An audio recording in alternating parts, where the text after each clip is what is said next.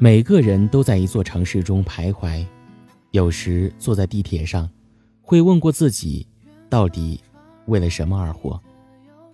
终于有一天，我站在天桥上，望着远方的高楼大厦，桥下川流不息的车子，那一刻，我才明白，我想，是为了生活呀。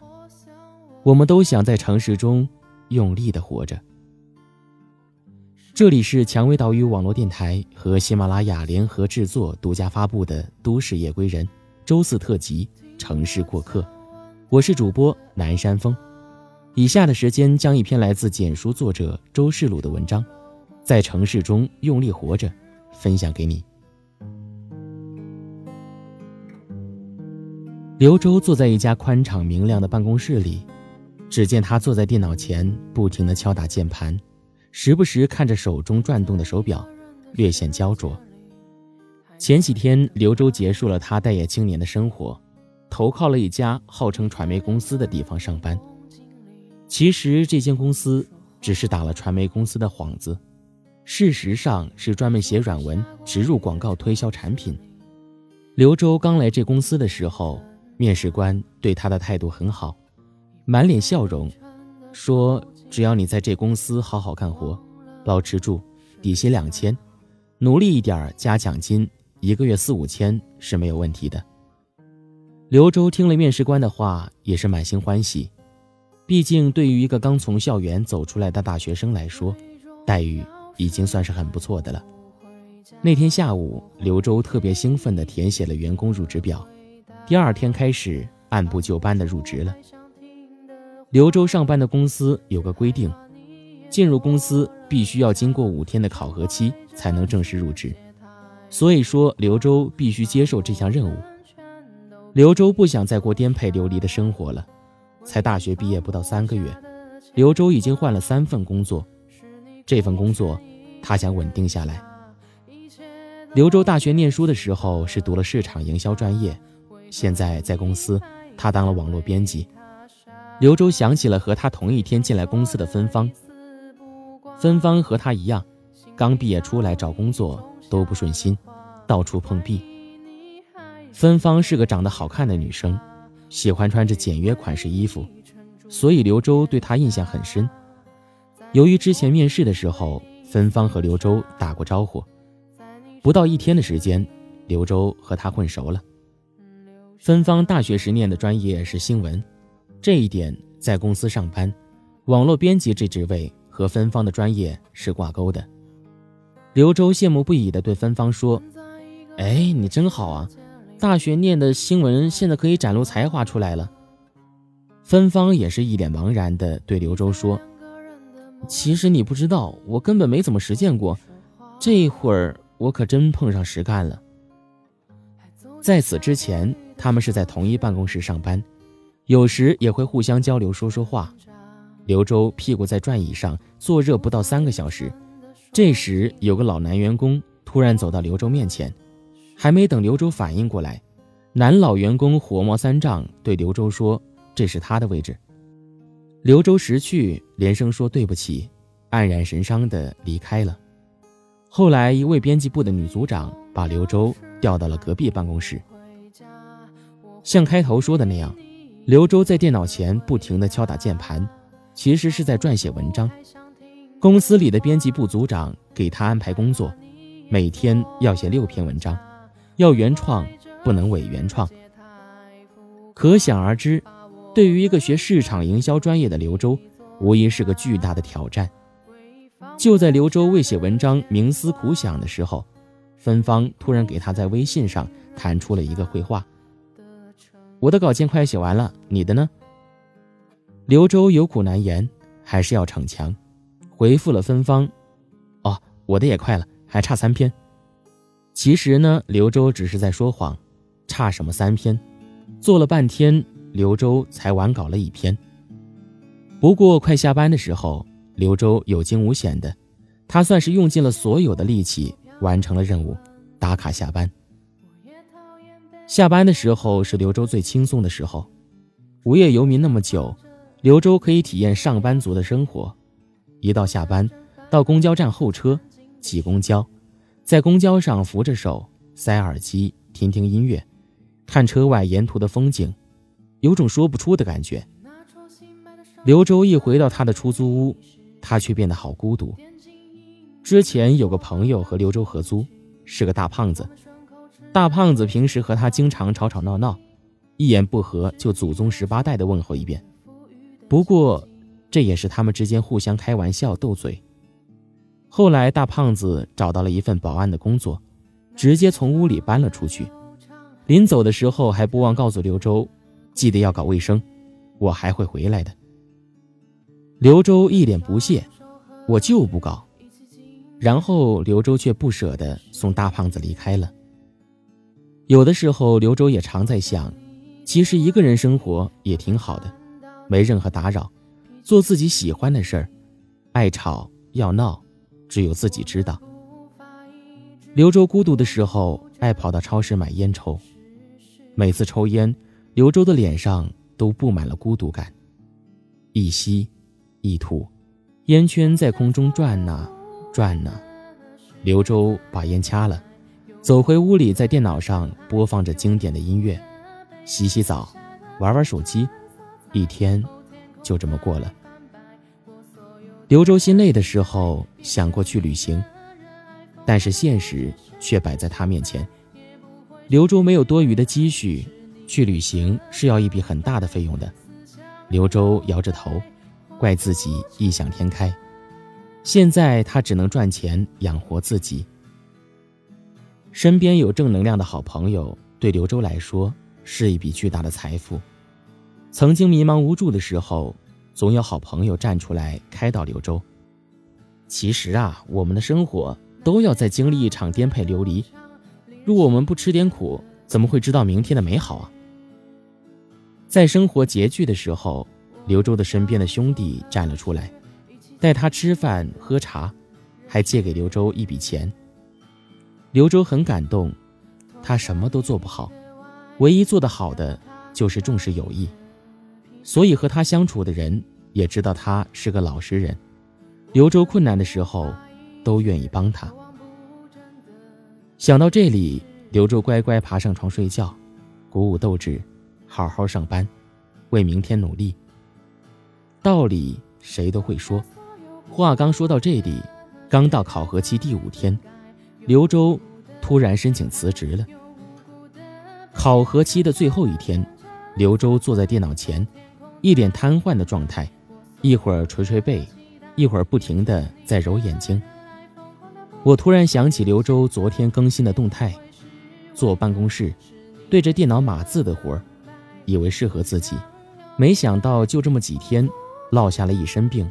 视力疲惫，颈椎病，下班回来差点澡都没洗就呼呼大睡了。突然，刘周主动找了领导，他坦诚说：“陈总，我打算辞职了。”陈总是个三十刚出头的青年，长得文质彬彬，戴着一副眼镜。陈总听了刘周这么说，他的脸一下子沉了下来。他耐心地叫刘周到沙发上坐下。刘周便坐在沙发上，陈总面对着他，他语重心长地说：“年轻人怎么沉不住气呢？这么快就辞职？”刘周坦诚说：“陈总，真的抱歉，我身体实在扛不住，适应不了。”其实刘周不敢明目张胆地说是工作量大，他真是用身体去拼才完成任务的。于是陈总开始给刘周灌鸡汤。你没有看到我们公司的标语吗？坚持就是胜利，坚持就是成功啊！刘周抬头望着墙上四周一张又一张的标语，说的有多么励志就有多励志。不过那标语最重复的三个字就是阅读量。在刘周现任的公司，公司的业绩就要靠我们这些编辑写稿，发布到平台上，上推荐，好提升阅读量。这样就可享受安插广告、宣传产品营销了。刘周没有把陈总满满的鸡汤喝完，他执意要离职，但陈总并没有轻易放弃，继续灌鸡汤。刘周耐心听陈总讲，点头称是。最后，陈总疑惑问刘周来这里多久了？刘周老实说，刚好五天。陈总脸色来一大转变，开始不屑：“那你走吧。”刘周也挺白痴，他没有立刻走，反而对陈总说：“我等下班再走，我先回办公桌先。”陈总也没有赶刘周，以不耐心地说：“去吧，去吧。”刘周回到桌上，悄悄地把之前写的存稿转移到了自己个人空间上。原来，刘周哪怕要辞职。他也不想白白把资源留在公司上。等下班的时间是无聊的，刘周干脆上网浏览网上的娱乐八卦资讯。我知道刘周临走的时候，他还要完成一件很重要的事儿，就是和芬芳告别。终于下班了，刘周兴奋地匆匆收拾好东西，走出了办公室。刘周在芬芳上班的办公室门口徘徊，刘周从门口探了一下。只见芬芳正专注的工作，不时敲打着键盘。终于，芬芳也下班了。芬芳望着刘周，一脸迷惑：“怎么去吃午饭还带上背包啊？”刘周不好意思地说：“我辞职了。”从芬芳的失落眼神中，刘周辞职的消息对于芬芳来说，无疑是失去了一个和他一起上下班、一起吃饭的朋友。在公司上班那段时光，刘周也是很怀念的。自从大学毕业后，他很少和人一起吃过饭，每次刘周都是独来独往，该吃吃，该睡睡，习惯了一个人的生活。回想前两天，刘周捂着胸口问自己，为什么和芬芳在一起的时候总觉得好开心？也许是刘周孤独久了，想找个人说说吧。芬芳对刘周说：“那你怎么辞职了？”虽然相处刚好五天，但刘周把芬芳当成了朋友。刘周说：“我累了，我驾驭不了那份工作，所以……我以为芬芳也会像陈总一样给我灌鸡汤，没想到他给刘周回复说：‘其实我也觉得这份工作负担挺大的，我羡慕你辞职说走就走。’”可是我不能，我那边还要供房租。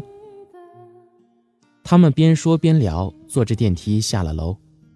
芬芳以为刘周到楼下会直接走掉了，谁料想刘周对芬芳说：“走，我们到饭堂去，最后吃一顿饭吧。”这是刘周和芬芳最后坐在一起吃午饭。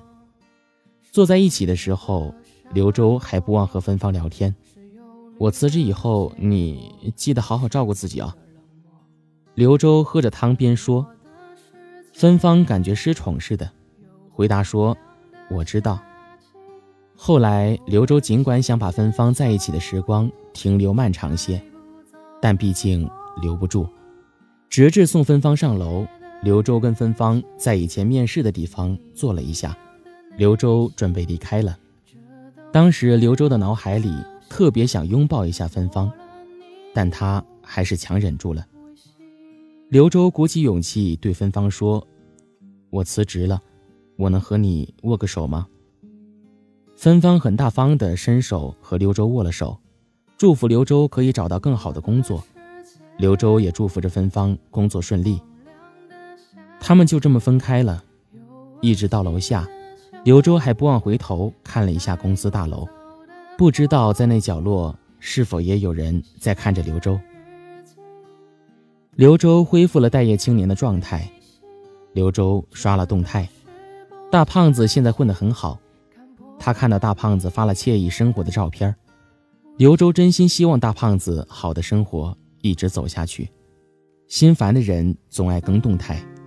刘周又发了一条动态，他说：“我买了份健康，丢了一份健康。”其实我并没有一言不合的辞职，我连健康都不能保障了，谈何工作？后来芬芳告诉刘周，现在每天都要上班，说好有假期的，现在没有了。刘周不知道芬芳会不会辞职，但刘周明白，过度的脑力劳动跟工地里干体力活是没什么区别的，说到底，都是累。我们的生活终究颠沛流离，也要在城市中用力活着。解开不朽的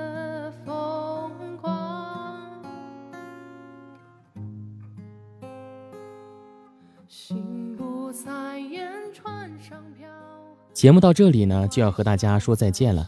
感谢本期节目作者周世鲁，一名情感中央空调，自媒体人、写作者。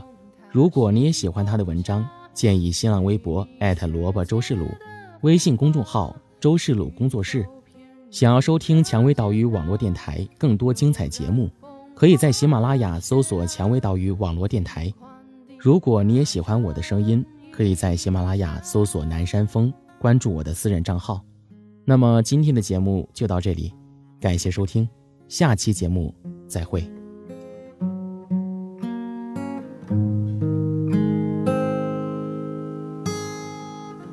浮现出你的脸庞。鼓楼房陈旧明亮，披上午后的夕阳，揭开不朽的风光。心不在烟船上飘，窗外小调像民谣，烟雨泪洒在客家，河流崩塌西风下。最迷世界的浮华，宇宙